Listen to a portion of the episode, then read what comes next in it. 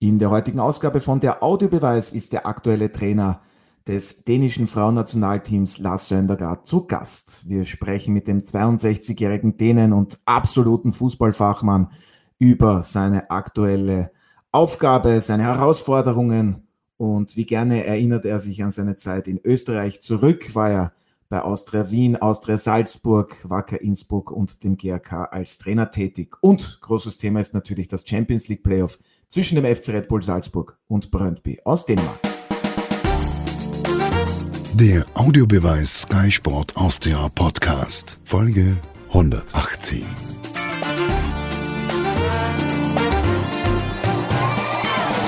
Hallo und herzlich willkommen bei einer neuen Ausgabe von der Audiobeweis auf Sky Sport Austria. Gemeinsam mit Sky-Experte Alfred Tater und meinem geschätzten Kollegen Martin Konrad darf ich heute den Trainer des dänischen Frauennationalteams und ehemaligen Bundesliga-Cheftrainer von Austria Salzburg, Austria Wien, dem GRK und Wacker Innsbruck begrüßen. Lars Söndergaard, vielen Dank, dass Sie sich Zeit genommen haben und schön, dass Sie heute mit dabei sind.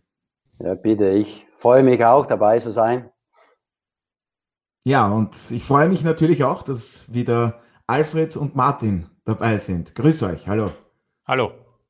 Hallo, grüß euch. Ja, zunächst einmal gleich die erste Frage an unseren Gast, Lars Söndergaard. Viele kennen Sie ja noch aus Ihrer ja, erfolgreichen Zeit auch in Österreich und darauf wollen wir natürlich später auch noch genauer eingehen. Ganz allgemein, wie geht es Ihnen aktuell?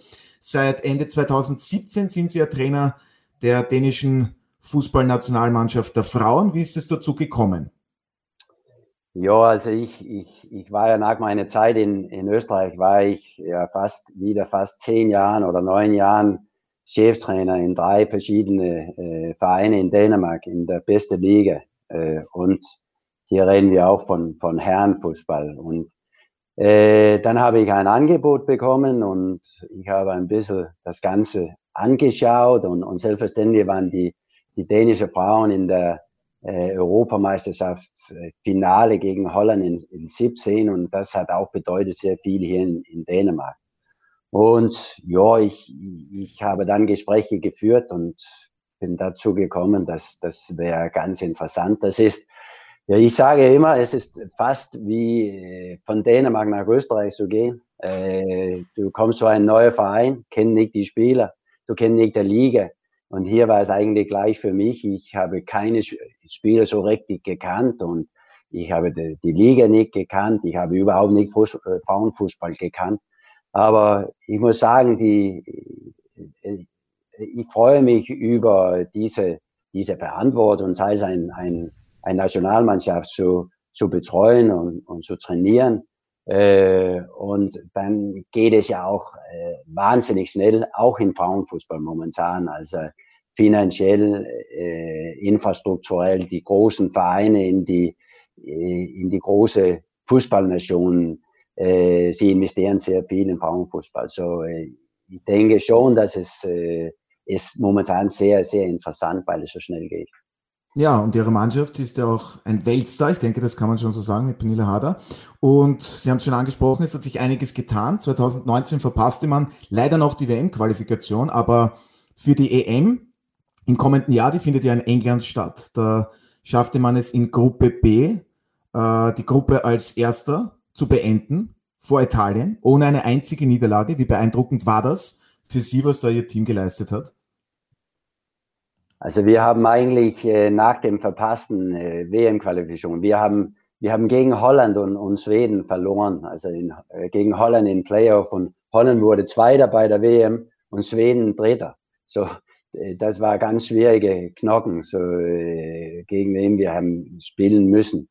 Äh, aber da haben wir so ein bisschen äh, neu angefangen mit ein bisschen anderer Spielweise, ein bisschen neue Spieler haben wir äh, äh, probiert und das ist ganz gut gegangen. Wir haben einige ganz jungen, äh, neue Spieler, die, die haben eigentlich Fußball gelernt von früh auf.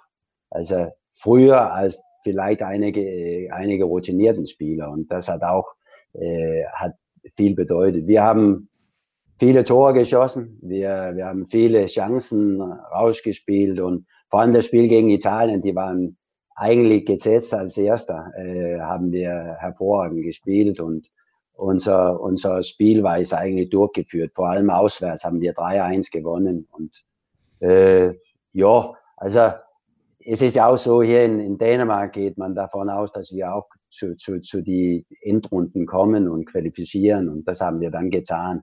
Und ähm, ja, das hat alle gefreut. Und äh, für ein, eine Nationalmannschaft geht es ja eigentlich darum. Es geht ja nur um diese Endrunde, ob es Herren oder Frauen.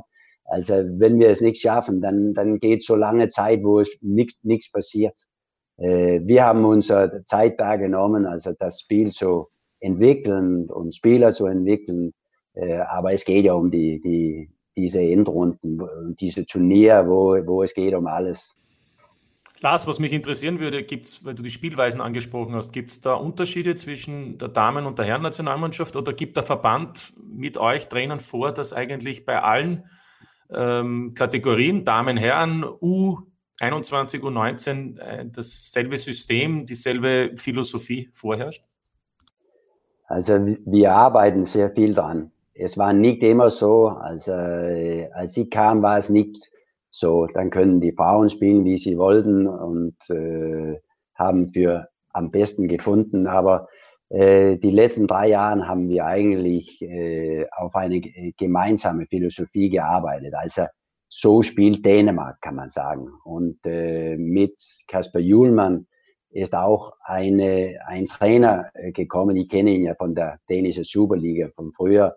Also wir haben darüber viel gesprochen, wie können wir das gemeinsam machen. Also können wir, können wir eine, also nicht, wir wollen es nicht, das ist nicht so, wir haben es nicht erfunden. Es war eigentlich so, wir wollen gern äh, nach vorne spielen, wir wollen gern hochpressen und so weiter. Das wollen viele, aber wir wollen uns gern sehen. Also in Dänemark sollen sie jedenfalls wissen, wenn eine dänische Nationalmannschaft spielt. So, es ist ein sehr enge äh, Kooperation zwischen uns, kann man sagen. Ja, Wiedererkennungswert ist auf jeden Fall gegeben, so auch beim österreichischen Frauennationalteam Alfred. Apropos M 2022, das österreichische Team konnte sich ja als einer der drei besten Gruppen Zweiten ebenfalls für das, darf man nicht vergessen, verschobene Turnier qualifizieren. Das ist schon recht erfreulich, auch was sich da im österreichischen Fußball getan hat. Wir erinnern uns, EM 2012, da schied man erst im Elfmeterschießen im Halbfinale gegen Dänemark aus. Und da war ja ein ganz gut bekannter Trainer von dir tätig? Ja, das war Dominik Dahlhammer damals und wir sind alle vom Fernsehapparat gesessen, auch meine Töchter, und haben sich sehr gefreut damals über die Leistungen, die die Österreicherinnen abgerufen haben. Ich bin natürlich ein großer Fan des Frauenfußballs und habe schon des Öfteren auch teilgenommen bei Diskussionen über den Frauenfußball, weil ja da ein großes Defizit herrscht, auch glaube ich in der Bevölkerung, in der Wahrnehmung vor allem auch des Frauenfußballs. Ich glaube, da gebe ich dem Lars vollkommen recht, der beginnt erst jetzt so richtig zu wachsen. Im, im Sinne von Verbesserung in den Strukturen, Verbesserung in den Möglichkeiten, dass man junge Spielerinnen äh, rekrutiert, also die ganze Nachwuchsarbeit, das ist alles ja ein Thema, das gehört erst bearbeitet. Und da gehört auch Geld in die Hand genommen und jetzt muss man dann abwarten, inwieweit der neue ÖFB-Präsident, der dann die Nachfolge von dem, von dem alten Leo Windner ja, genau. Ist schon wieder so weg, dass ich schon wieder vergessen habe, wie er heißt. Also da muss man auch neue, vielleicht Schwerpunkte setzen, dass man das Damen-Nationalteam noch mehr pusht, noch mehr Möglichkeiten bietet und so weiter und so fort. Das heißt, ich, ich hoffe, dass es in Zukunft noch ähm, mit dem Frauenfußball in Österreich, ähnlich wie es in Dänemark der Fall ist, stark bergauf geht. Wir brauchen das einfach. Ja, das hoffen wir alle und an dieser Stelle auch noch Gratulation an Cheftrainerin Irene Fuhrmann und ihr Team für die geschaffte Qualifikation zur EM. Lars Söndergaard, was erwarten Sie sich von der Europameisterschaft im kommenden Jahr? Was ist für Ihr Team möglich und was für das österreichische Frauennationalteam? Also ich kenne ja viele äh, von den österreichischen Spielern, auch von früher, als ich in, in Salzburg war, habe ich ja äh, ein paar Spieler äh, als ganz junge Mädels da kennengelernt, weil mein Tochter Sie, sie, sie war kein guter Fußballerin, aber sie hat bei einigen Spielen mitgespielt, wo, wo auch der Sat, die Satrasil dabei war, zum Beispiel. Äh, so, oder, oder die Feiersänger. Äh, ich habe ihr Vater auch gehabt als, als, als Spieler. So.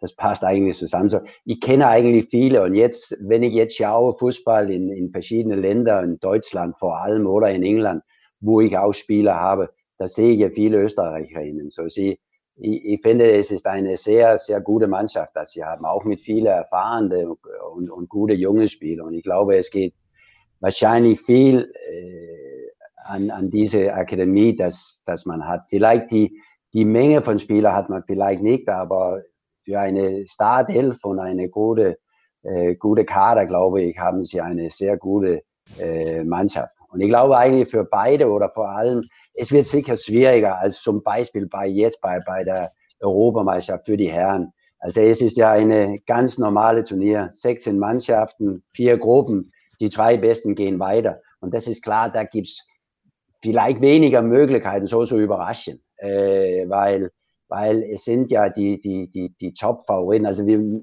dürfen auch nicht vergessen, dass bei der Weltmeisterschaft in 2019 waren äh, in der Viertelfinale war USA.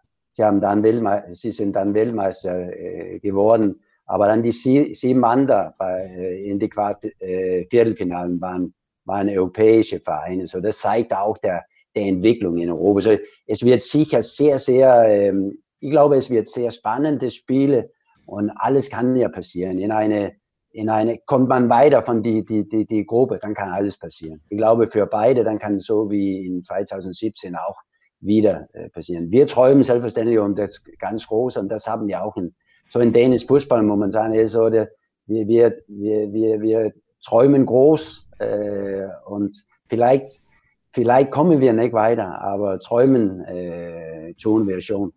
Ja, aber wäre doch schön, wenn man im Vergleich zu 2017, wenn dann Dänemark auf Österreich im Finale treffen würde. Und sehen Sie es uns nach. Wir drücken da dem österreichischen Nationalteam natürlich dann die Daumen. Ja, Lasse Sie haben es schon angesprochen. Äh, Sie sind viel herumgekommen im österreichischen Vereinsfußball, waren bei Austria Salzburg, also noch vor, der, vor dem Red Bull-Einstieg dort tätig, danach bei der Wiener Austria, Frank Stronach-Zeiten unter Sportdirektor Günter Grundsteiner Danach waren sie auch Trainer beim GRK und in Innsbruck und danach auch noch, da war dann schon Red Bull in Salzburg dabei, da waren sie im Nachwuchsbereich tätig und davor auch bei den Juniors. An was erinnern Sie sich denn so am liebsten, wenn Sie an Ihre Zeit in Österreich zurückdenken? Schwierig, schwierig zu sagen. Äh, es ist eigentlich komisch. Äh, vor, vor einem Jahr wollte ich ein bisschen, oder meine Frau hat mir gesagt, du musst jetzt ein bisschen äh, aufräumen. Und äh, dann habe ich so Zeitung, Zeitung äh, ge gesehen von meiner Zeit in Österreich. Also normalerweise. Also, ja, nicht alle, nein, nein, überhaupt nicht alle. Ich, ich nicht, aber meine Frau hat damals. Und weil ich habe keine, ja, vor, ja, wenn wir haben gewonnen, habe ich vielleicht ein bisschen geschaut, was, was steht drinnen, aber nach Verlust und da waren ja auch einige, dann habe ich gar nicht, also da habe ich mich nicht gekümmert über Zeitungen und so weiter. Ich habe gewusst, was, drinnen steht und wahrscheinlich auch viel Kritik an der Trainer. So. Äh, und ich bin selbstkritisch genug, so das war, das war für mich genug. Aber dann, dann habe ich so äh, wirklich durchgeschaut und ein bisschen äh, äh, gelesen und so weiter. War ganz, äh, also war, war, war eigentlich schön zurückzuerinnern. Und dann kam, kamen auch viele Sachen. Also die Geschichte mit dem Schar bei Salzburg. Also äh, wirklich ein Wahnsinnsgeschichte damals und das habe ich ganz vergessen eigentlich. Äh, aber war, war, war schön äh, zurückzuerinnern. Ähm, aber meine Zeit, selbstverständlich die erste Zeit bei Salzburg, das war meine erste Session als Cheftrainer. Und das ist eigentlich sehr gut gegangen. Wir haben Europa äh, Cup geschafft damals. Äh, hat auch. Äh, mit Hans Backe. Äh, ja, Hans Wagner. So, danach, wie du schon, wie du schon Cheftrainer warst. Danach ja. äh, haben wir es geschafft und sind Dritter geworden im neuen Stadion damals äh, mit, mit volles Haus für die letzten Spiele und so weiter. War, war schon, schon was, weil das war sehr überraschend und wir haben eigentlich mit einem ganz junge, junge und sehr routinierte äh, Kader gespielt oder Mannschaft gespielt und eher, eher, eher Salzburger. Und äh, dann war der Europacup-Zeit äh, mit, mit, mit Austria Wien selbstverständlich, äh, steht immer noch als, als wahrscheinlich der Beste, in, in, was im Clubfußball gibt. Wenn man gewinnt, da kommt weiter und wir sind wir haben es geschafft, in, in, im Viertelfinale zu kommen. So, das ist vor allem die, die, die ersten paar Stationen, dass ich, wo ich mit Freude sehr zurückerinnere. Aber mein, irgendwie meine ganze Zeit erinnere ich sehr. Also ich bin sehr verbunden mit Österreich weiterhin. Also ich habe eine kleine Ferienwohnung äh, in, in Altenmark in Salzburger Land und äh, komme so, so gut wie es geht, also jeden Winter vor allem und dann auch Sommer für Radfahren, aber Winter für Skifahren. So, ich verfolge das Ganze äh, nicht so genau, aber schon weiß ich, was passiert in Österreich. Ja, das freut uns sehr und in Österreich ist es ja nicht nur im Winter. Ganz schön. Martin, du verfügst zweifelsfrei über ein Elefantengedächtnis. Das steht wirklich außer Frage. Und wenn wir schon über diese Zeit sprechen, damals, der österreichische Fußball, ja, das war schon etwas anderes, wenn man das mit der heutigen Zeit vergleicht. Und woran erinnerst du dich noch, was, was die Zeit von Lars Söndergaard in Österreich betrifft? Und ich weiß, die GRK-Zeit, das war keine so erfolgreiche dann. Verzeih mir. Ja, da, da, kann der Lars auch nur bedingt etwas dafür. Da waren die Zeichen, finanziell, finanziell waren die Zeichen schon sehr, sehr, sehr äh, schwierig und, und die, die Zeichen haben schon darauf hingedeutet, dass es schwierig wird. Dass es so schwierig kommt, das konnte keiner wissen, dass es dann auch Punkteabzüge und Lizenzentzug gab. Aber, aber dafür hat er zum Beispiel mit jungen Spielern gearbeitet. Einer spielt jetzt bei Salzburg, der heißt Slatko Jonusovic. Ähm, der hat dort ähm, unter Lars Söndergaard sehr viele Einsätze gehabt und ist ja dann zu Austria Kärnten gewechselt nach dem Konkurs. Nein, an Lars Söndergaard gibt es viele Erinnerungen. Äh, die, diese Schar-Geschichte allerdings, die ist mir auch entfallen. Das war natürlich äh, auch nur ein, ein, ein, kurzer Hoffnungsschimmer. Übrigens, Rudi Quenberger ist mittlerweile 80 geworden. Lars äh, war ja dein Präsident. Frank Stronach und Lars Söndergaard mit Günter Kronsteiner, da gab es ja auch immer wieder. Toni Polster war auch noch damals General Manager, den hat Lars Söndergaard auch erlebt. Also da gab es sehr viele. Und er hat als unter Anführungszeichen junger Co-Trainer auch auf der gegenüberliegenden Trainerbank den jungen Co-Trainer Alfred Data kennengelernt. Alfred, warst du da sehr höflich zu unserem dänischen Landsfreund? Das wollen wir Trainer? doch hm? mal stark hoffen. Also Helmut Kronjäger war der Chef, äh, Hans Backe beim Lars. Interessanterweise sind beide Co-Trainer dann ja zu Cheftrainer geworden im jeweiligen Verein. Lars ist dann, hat dann Salzburg übernommen und ich später Ried. Und in der Saison 2001, als beide als junge, erstmalig arbeitende Cheftrainer, ist es dann in Ried zum ersten Duell gekommen. Und da hat uns äh, der Lars, nachdem wir wirklich sehr gute Performance hatten, noch keine Niederlage, die erste Niederlage zugefügt mit Salzburg, indem er ganz klar mit dem 4-4-2 eine Dreierverteidigung, die wir hatten mit einem mit einem Libero und zwei Manndecker damals noch natürlich über die Seitenzone den A aufgerissen hat und ich erinnere mich noch, dass auch mit Hans Backe davor schon erstmalig in Österreich so richtig auch die Viererkette von beiden äh, eingeführt wurde. Das hatte zwar Per Brogeland schon beim LASK versucht, einmal in den 90ern, ist aber dort gescheitert, weil gewisse Journalisten schrieben, die Viererkette geht nicht in Österreich, das können unsere Spieler nicht. Gut, Hans Backe und Lars Söndergaard haben uns dann eines Besseren belehrt und mit diesen beginnenden äh, beiden die Viererkette zu installieren, haben das viele dann übernommen und das ist in Österreich auch Fußballgeschichte, dass wir denen gebraucht haben, dass man endlich auf den neueren Stand kommt, was ähm, die Raumaufteilung der Verteidigung und auch beim Angreifen betrifft. Ja, da muss ich nur eingreifen, der Lars wird es auch bestätigen, der Walter Schachner hat ja auch immer gesagt, er hat das in Italien gesehen und hat es damals ja dann auch mit, mit dem FC Kärnten versucht und ich erinnere an eine Talk- und Tore-Sendung, wo Hans Krankel ja dann äh, unter anderem auch den Lars zitiert hat, so quasi, da war der Lars noch Skifahren oder Langlaufen, hat er schon Viererkette in Österreich gespielt. Aber komischer, komischerweise erinnere ich, jetzt habe ich schon einige Zeitungen gelesen da am Anfang. Und, und damals war es so, wenn wir haben Spiele gewonnen, ja, haben wir ja gut gespielt und, und äh, die Stürmer haben zugeschlagen und wir sind gut hinten gestanden. Aber kein Wort über Viererkette oder Raumdeckung. Aber wenn wir haben die Spiele verloren, dann ist es wegen der Viererkette hinten. So, so war es immer am Anfang. Aber so ist es immer, wenn was Neues kommt. Ähm, ja, und das Verständnis fehlt dafür, beziehungsweise die, das Wissen über diese Veränderung. Ne? Das war wahrscheinlich, hat das gedauert, aber auch nicht nur bei den Journalisten, auch bei den Spielern zum Teil. Ne? Ja, genau. Ja, und die österreichische Mentalität ist auch so, muss man leider sagen, wir gewinnen, aber sie verlieren. Und das erklärt dann schon sehr viel. Aber Lars Söndergaard, im Jänner 2008 ging es für Sie dann nach Salzburg zurück, nachdem Sie da eben bei der Wiener Austria tätig waren, auch bei Wacker Innsbruck und dem GRK. Und Red Bull war damals schon dort tätig und zuerst waren Sie bei den Juniors, dann als Leiter der Akademie. Bereits im Juli 2009 ging es dann wieder zurück in Ihre Heimat nach Dänemark. Warum sind Sie nicht länger in Salzburg geblieben und wie groß war damals schon im Vergleich zu heute der Stellenwert, was den Nachwuchsbereich betrifft? Also ich habe damals, ich war ein halbes Jahr Trainer für, für, für Juniors und sollte dann als äh, Nachwuchschef weiterarbeiten. Also ich habe eigentlich eineinhalb Jahre war ich Nachwuchschef und äh, dann ist mein, mein Vertrag ist dann nicht äh, verlängert geworden. Also ich habe damals auch komischerweise jetzt, ich habe ja viele äh, jetzt auch äh, jetzt bekannte Cheftrainer, aber sie waren dann äh, Co-Trainer bei mir. Also jetzt habe ich heute zum Beispiel mit Klaus Schmidt gesprochen, jetzt äh, jetzt er bei, bei Sky, so ja. äh, mit ihm habe ich schon ab und, genau äh, Verbindung.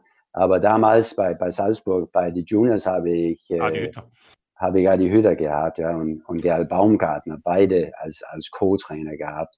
Aber ich war da Na Nachwuchschef und, und mein Vertrag wurde nicht verlängert. Und, und dadurch, äh, ich habe eigentlich gedacht, okay, das wird dann jetzt nicht mehr Cheftrainer, aber eher so im Nachwuchsbereich und um, um das kümmern. Und das war so eine, ich habe gedacht, eine längerfristige äh, Geschichte. Aber mein Vertrag wurde dann nicht verlängert. Und man sieht jetzt warum, äh, weil was sie machen da ist schon super.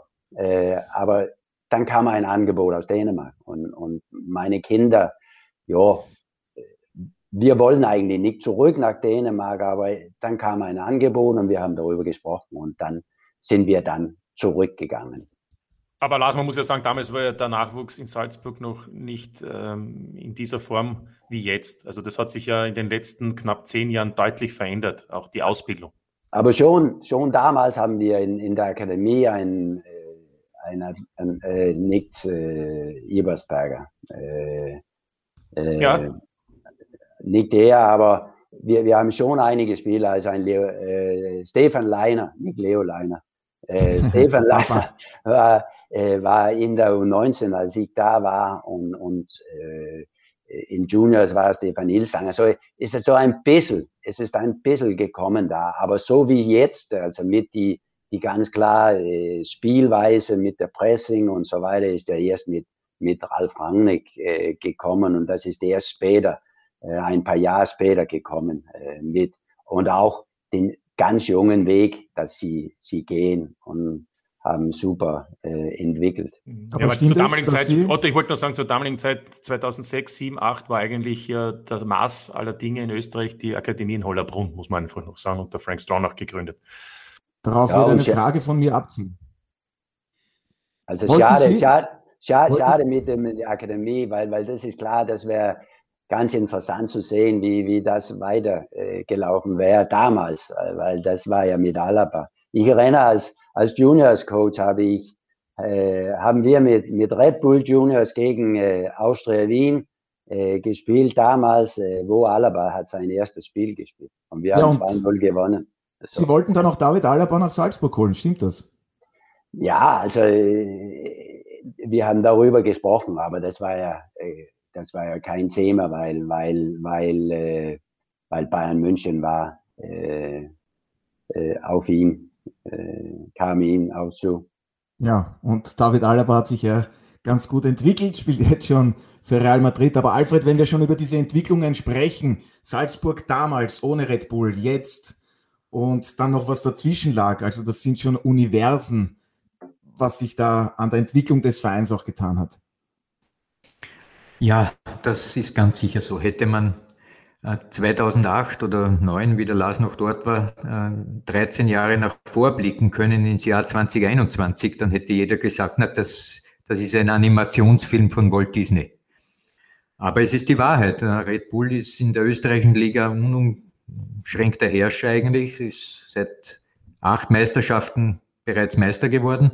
International haben sie den Turnaround geschafft, nachdem man ja zu Beginn praktisch immer ausgeschieden ist, auch Qualifikation in Champions League hinein, hat man auch da den Turnaround geschafft, ist mit den Spielern, die man in alle Herren Länder mittlerweile verkauft hat, ähm, eine ganz große Nummer im internationalen Geschäft, weil viele sehr talentierte Spieler es mittlerweile ähm, vorziehen, nach Salzburg zu gehen und dort die ersten Sporen zu verdienen und sozusagen sich ins Rampenlicht zu stellen, weil sie wissen, dort kriegen sie ihre Zeiten und auf Angebote verzichten von Manchester City oder von anderen großen Vereinen. Das heißt, Salzburg hat sich eine, eine wie, wie sagt man so schön, eine Position erarbeitet, die eine im internationalen großen Fußballgeschäft einzigartige ist. Und Ein deshalb wird dieser, na bravo, du, du passt auf. Gott sei Dank habe ich dich an der Seite für diese Geld schönen Vokabel.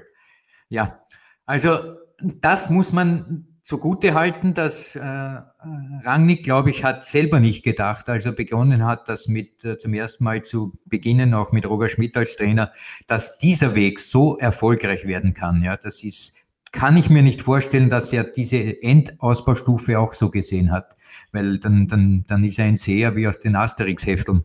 Also unterm Strich ähm, großartig, was Salzburg macht, aber Jetzt ist Brøndby da für die neuerliche Qualifikation für die Champions League und da müssen wir dem Lars einmal auf den Zahn fühlen. Der wird uns jetzt einiges, glaube ich, dazu sagen können. Bitte sehr. Ja, ja, also ich sage nur, dass die Fans von, von, von Brøndby, die Fans von Brøndby, sie, das war der, der, der, der schlechteste Auslosung überhaupt. Also Sie wollen gern nach, also Sie haben ja eigentlich, das ist ja eher so ein Kultverein, wenn es geht um die Fans. Äh, Sie stehen wirklich hinter der Mannschaft, eine super Kulisse kann die Salzburger in, in Kopenhagen erwarten. Äh, gelb, das ist ja fast wie die gelbe Wand in, in Dortmund, ein kleiner Stadion, aber sie haben viel von zum Beispiel Dortmund mitgenommen, also wie, wie die Fans agieren. Äh, aber sie sind schon ein bisschen traurig, dass es genau gegen, gegen Red Bull Salzburg geht und vor allem, dass es äh, zuerst auswärts geht, weil, weil sie glauben ganz wenig an die Mannschaft, so wie es momentan ausschaut. Ich denke, nicht ganz anders, vielleicht ein wenig anders, weil, weil äh, ja, so, so Einzelspieler oder, oder Qualifikationsspieler sind schon anders als, als der Liga.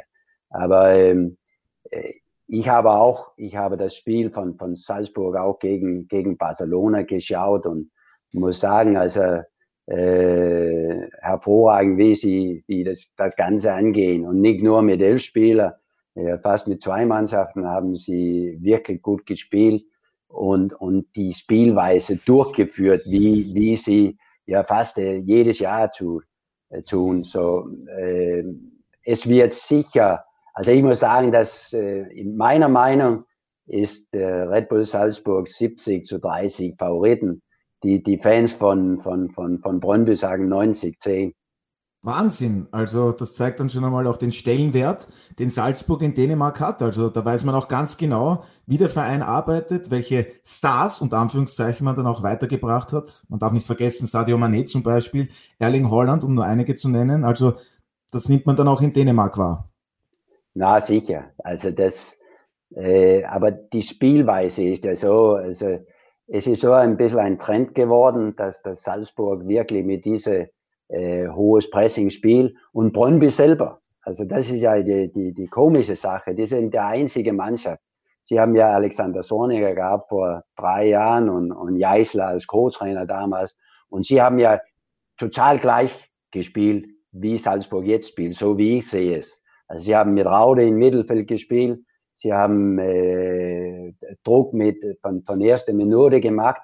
Und ich war, als Sonniger gekommen ist, war ich Trainer bei Aalborg. Und, und, und die erste halbe Jahr haben wir, also alle Mannschaften hat, wie, wie, wie, wie schaffen wir es, vorbei diese erste, erste Pressing zu kommen. Also so, so das war, äh, so ich habe es eigentlich auch miterlebt, die Brøndby-Spieler oder die alten Brøndby-Spieler, äh, kennt, kennt das System, äh, gegen was sie jetzt sollen spielen.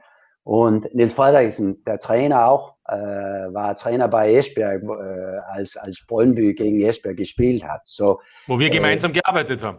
Genau, genau, letztes Mal. Ja, ja aber, das war 2013. Genau.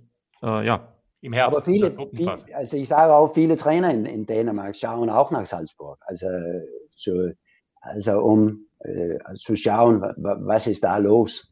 Aber, aber Lars, wie spielt, wie, spielt, wie spielt Brøndby jetzt noch immer äh, so wie unter, unter Zorniger und Jeißle? Oder das ist ja jetzt eigentlich im letzten Jahr, was ich so gesehen habe, als sie Meister geworden sind, nach einer Ewigkeit wieder, war es doch ein, eine, eine andere Form des Fußballs.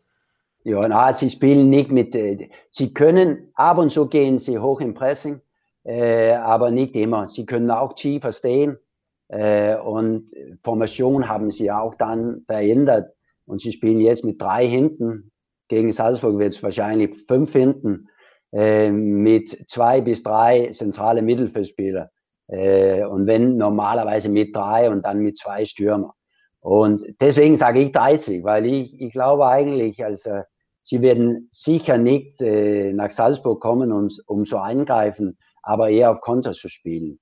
Und das ist klar, dann vielleicht passt dieses System oder Formation ganz gut genau gegen Salzburg. Also sie werden wahrscheinlich nichts auf Konter spielen können. Sie werden auch schlau genug sein, nicht in diese Konter zu laufen oder in diese Pressing zu laufen, wie, wie, wie die, die Salzburger wünschen. Und dann haben sie äh, auch zwei ganz gute Stürmer äh, oder gut, schnelle Stürmer. Äh, einer von den Stürmer, jetzt hast du Slatko Jonosevic gesagt, er spielt vielleicht, wahrscheinlich äh, bei, bei, bei Brøndby ist ein Spieler, ich habe zwei Spieler von Brøndby, Michael Uhr äh, ist, ist der Topscorer in der dänischen Liga letztes Jahr, habe ich bei Sønderjyske gehabt als junger Spieler. So, äh, und er ist sehr, sehr, sehr schnell äh, und sie haben auch Hedlund neben ihm, also zwei schnelle Spieler. Und sie können Salzburg, äh, Salzburg glaube ich, Red Bull wehtun. Ähm, äh, so, das sind die 30 Prozent, dass ich dass ich äh, gebe in die zwei Spiele.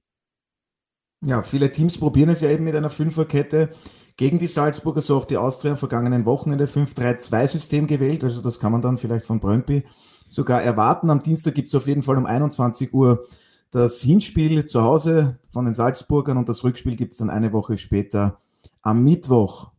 Am Mittwoch dann mit Martin Konrad als Kommentator, was das Einzelspiel betrifft, oder Sie sehen das Ganze auf Sky auch als Teil der Dreierkonferenz. Alfred, was erwartest du dir jetzt speziell einmal vom Hinspiel? Wer ist für dich dann aber auch in den beiden Duellen insgesamt der Favorit? Wir müssen auf die aktuelle Form auch Bezug nehmen in diesem Zusammenhang. Ja, also man kann viel hineininterpretieren, aber die Form, die momentan Brøndby hat, ist eher noch ausbaufähig, sagen wir so. In der Liga vier Spiele, davon drei unentschieden und jetzt gegen Kopenhagen vier zu zwei verloren. Das sagt mir bei vier Spielen und acht Gegentoren, dass defensiv äh, einiges äh, im, sagen wir so, im Argen liegt. So, jetzt kommt aber Salzburg, deren Stärke eben das Offensivspiel ist, ja, mit den einzelnen Spielern, die wir ja sowieso alle kennen und mit ihren Möglichkeiten noch dazu Druck auszuüben auf die Verteidiger schon mit ganz hohem Stürmerpressing. Das heißt, wenn es wirklich so der Fall ist, dass jetzt Brøndby aktuell Probleme hat in der Defensive, dann muss fast Brøndby jetzt versuchen, das Tor äh, dicht zu halten mit eben einer Fünfer- und einer Dreierkette. Bitte nicht mit einer Fünfer- und einer Viererkette, weil wenn du nur einen Stürmer vorne hast, dann kommst du fast gar nicht mehr dazu, entweder noch Konter zu lancieren oder zweitens auch den, den Verteidiger beim Spielaufbau noch ein wenig zu stören. Das hat die Austria relativ gut gemacht am, am Wochenende mit zwei Stürmern. Da war viel mehr Druck auf die aufbauenden Verteidiger. Also wenn Brøndby was holen will, dann eher auch so, wie wir es gerade skizziert haben, mit 5-3-2. Aber letztlich hängt es von der Verfassung ab, von der von Red Bull Salzburg, weil die haben momentan eine hervorragende Verfassung, haben wir gesehen in der Meisterschaft und auch in diesen internationalen also ich gebe dem Lars recht, 70-30 ist eine ordentliche Einschätzung für dieses Spiel, aber Fußball muss erst gespielt werden. Das heißt, diese 30 Prozent können sich dann auch relativ schnell auf 50 oder mehr hinaufschnellen. Martin. Ja, bitte Lars. Ja, ich wollte nur sagen, jetzt, äh, Alfred sagt ja, Brøndby hat Probleme defensiv. Und er hat ja recht. Äh, er ist ja auch ein erfahrener Mann, so kein Wunder. Aber Brøndby hat ja eigentlich zu früh das dänische Meisterschaft wieder gewonnen. Also sie haben lange gewartet. Äh, sie waren eigentlich in Aufbau wieder, wollen eher auf neue junge Spieler setzen ein bisschen. Und plötzlich stehen sie vor der Meisterschaft, weil FC Kopenhagen hat schlecht gespielt, hat eine schlechte Saison gehabt. FC Midtjylland hat eine schlechte Saison gehabt und plötzlich sind sie da gestanden. Äh, von, die, von, die, äh, von der Abwehr von, von der Meisterschaftssaison, also vor, vor zwei Monaten, äh, ist der Tormann weg.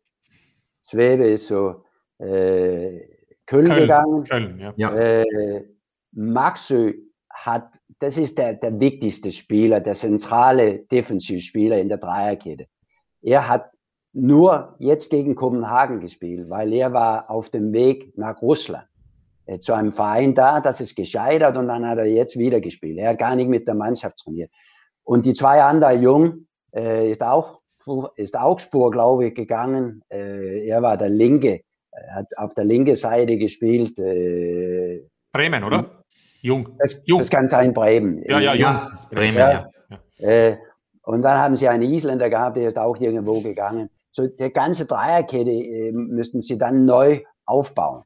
Und jetzt ist Maxo dann zurückgekommen. Äh, sie haben einen neuen Spieler, Cembe, geholt von, von Lyngby, ein ganz äh, guter Spieler. Das war auch sein erstes Spiel. So, ich glaube, sie kommen ein bisschen jetzt mehr zusammen in der Dreierkette. Ich hoffe für Brøndby jedenfalls. Aber sie haben wirklich Probleme gehabt, auch weil sie muss das Ganze neu gestalten, vor allem, vor allem von hinten. Ja, also hier rechnen viele damit, dass die Salzburger es dann in die Champions League schaffen. Und wenn wir schon so einen Fußballfachmann heute hier als Gast haben, einen Spieler, den wir auf jeden Fall in der Champions League sehen werden, aber in einem neuen Trikot. Das Thema, es lässt derzeit niemanden unberührt. Wir wissen alle, um wen es geht. Lionel Messi.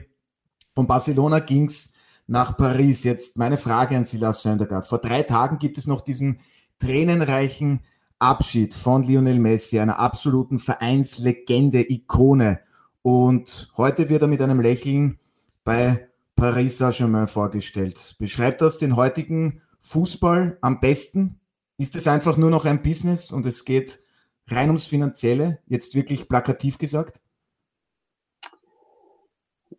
Ich, ich glaube, er wäre geblieben, wenn er nur ein bisschen weniger verdienen können, aber mit die ganze Geschichte da, äh, das ist klar. Also da geht es um, da geht es um Geld und äh, hier geht es um viel Geld und Sponsoren oder was weiß ich. Aber es ist wirklich eine, ich hoffe nicht, dass das Fußball nur so ist. Also ich sehe auch äh, andere Richtungen, aber selbstverständlich die, die, die, die haben viel Geld. Äh, sie werden wahrscheinlich auch die, die, die große äh, Turnier gewinnen und, und sie können ja, sie haben ja Geld genug, alles zu kaufen. Also das ist wirklich ein Wahnsinn. Aber irgendwie hofft man dann, dass eine, das braucht nicht nur Salzburg zu sein, aber dass, dass Vereine mit einer klaren Philosophie spielen mit, vielleicht mit jungen Spielern, aber mit einer ganz klaren Philosophie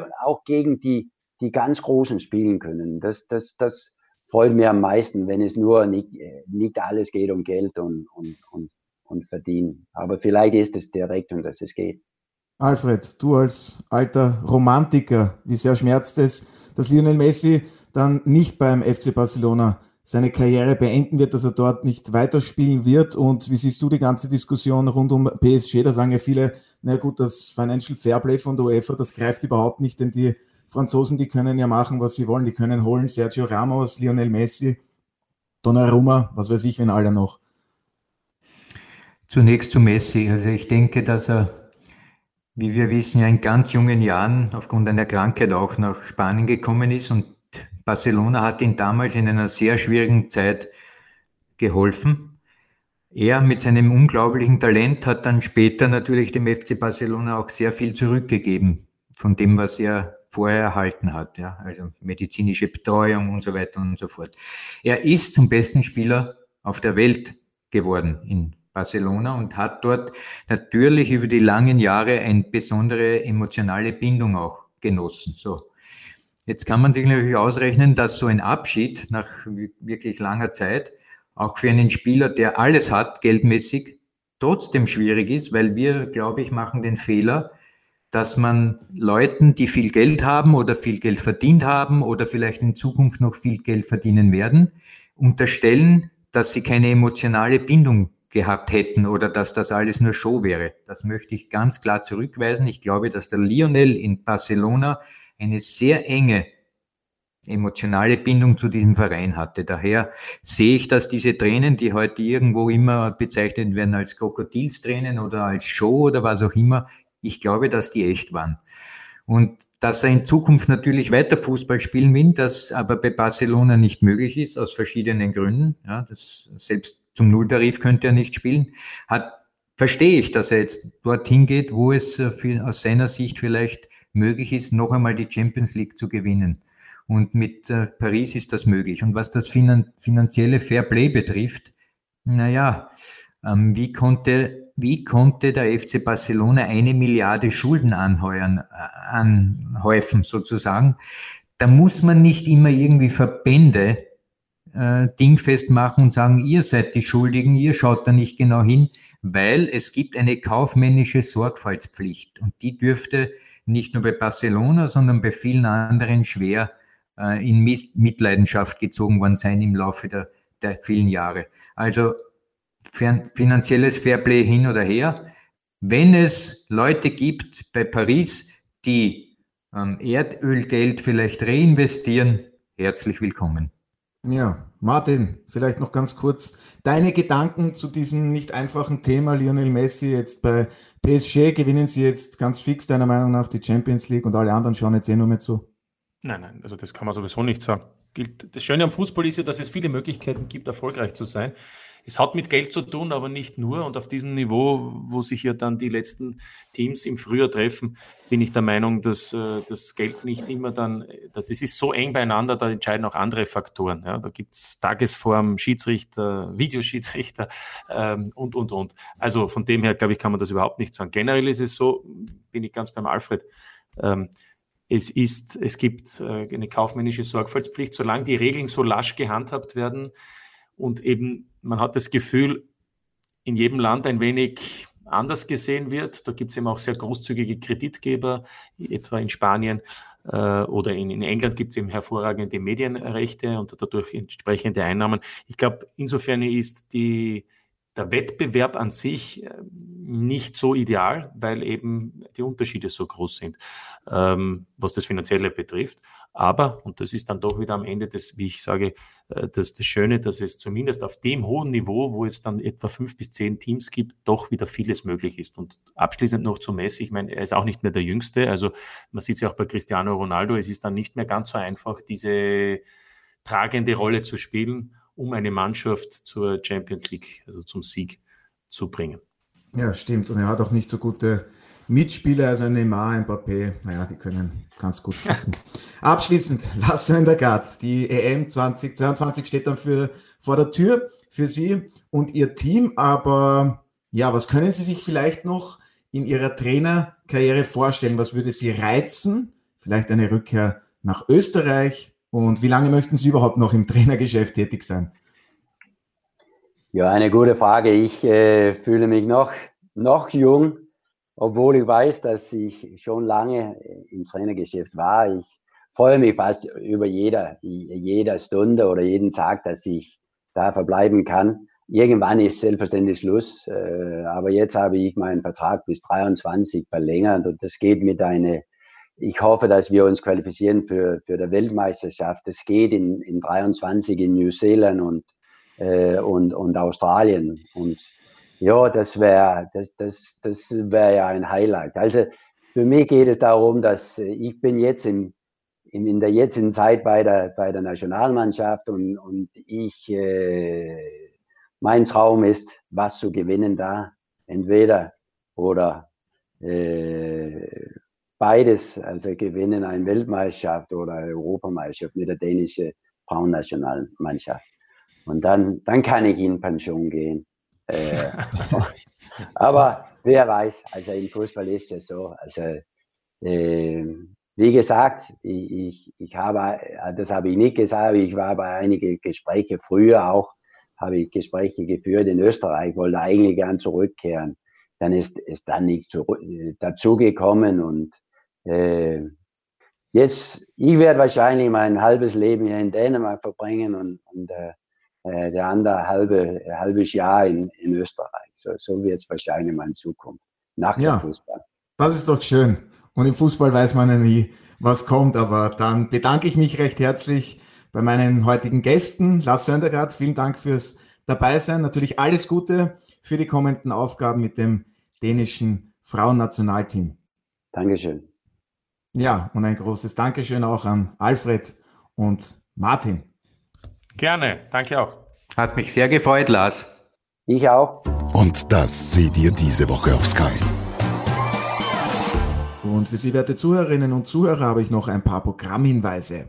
Am Samstag gibt es wie gewohnt ab 17 Uhr drei Spiele in der Admiral Bundesliga. Die Salzburger sind zum Beispiel beim Team von Andy Herzog, der Admira, zu Gast. Am Sonntag folgen die drei weiteren Begegnungen des vierten Spieltags. Unsere Vorberichterstattung startet jeweils um 16 Uhr.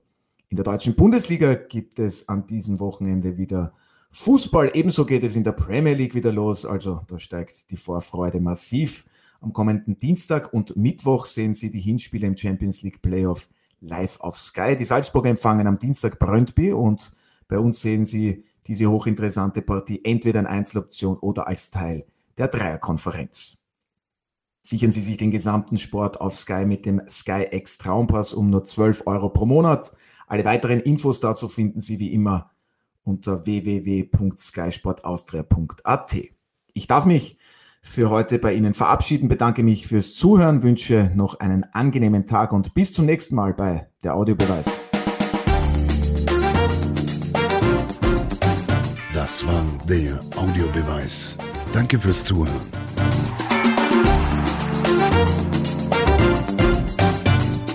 Hört auch das nächste Mal wieder rein.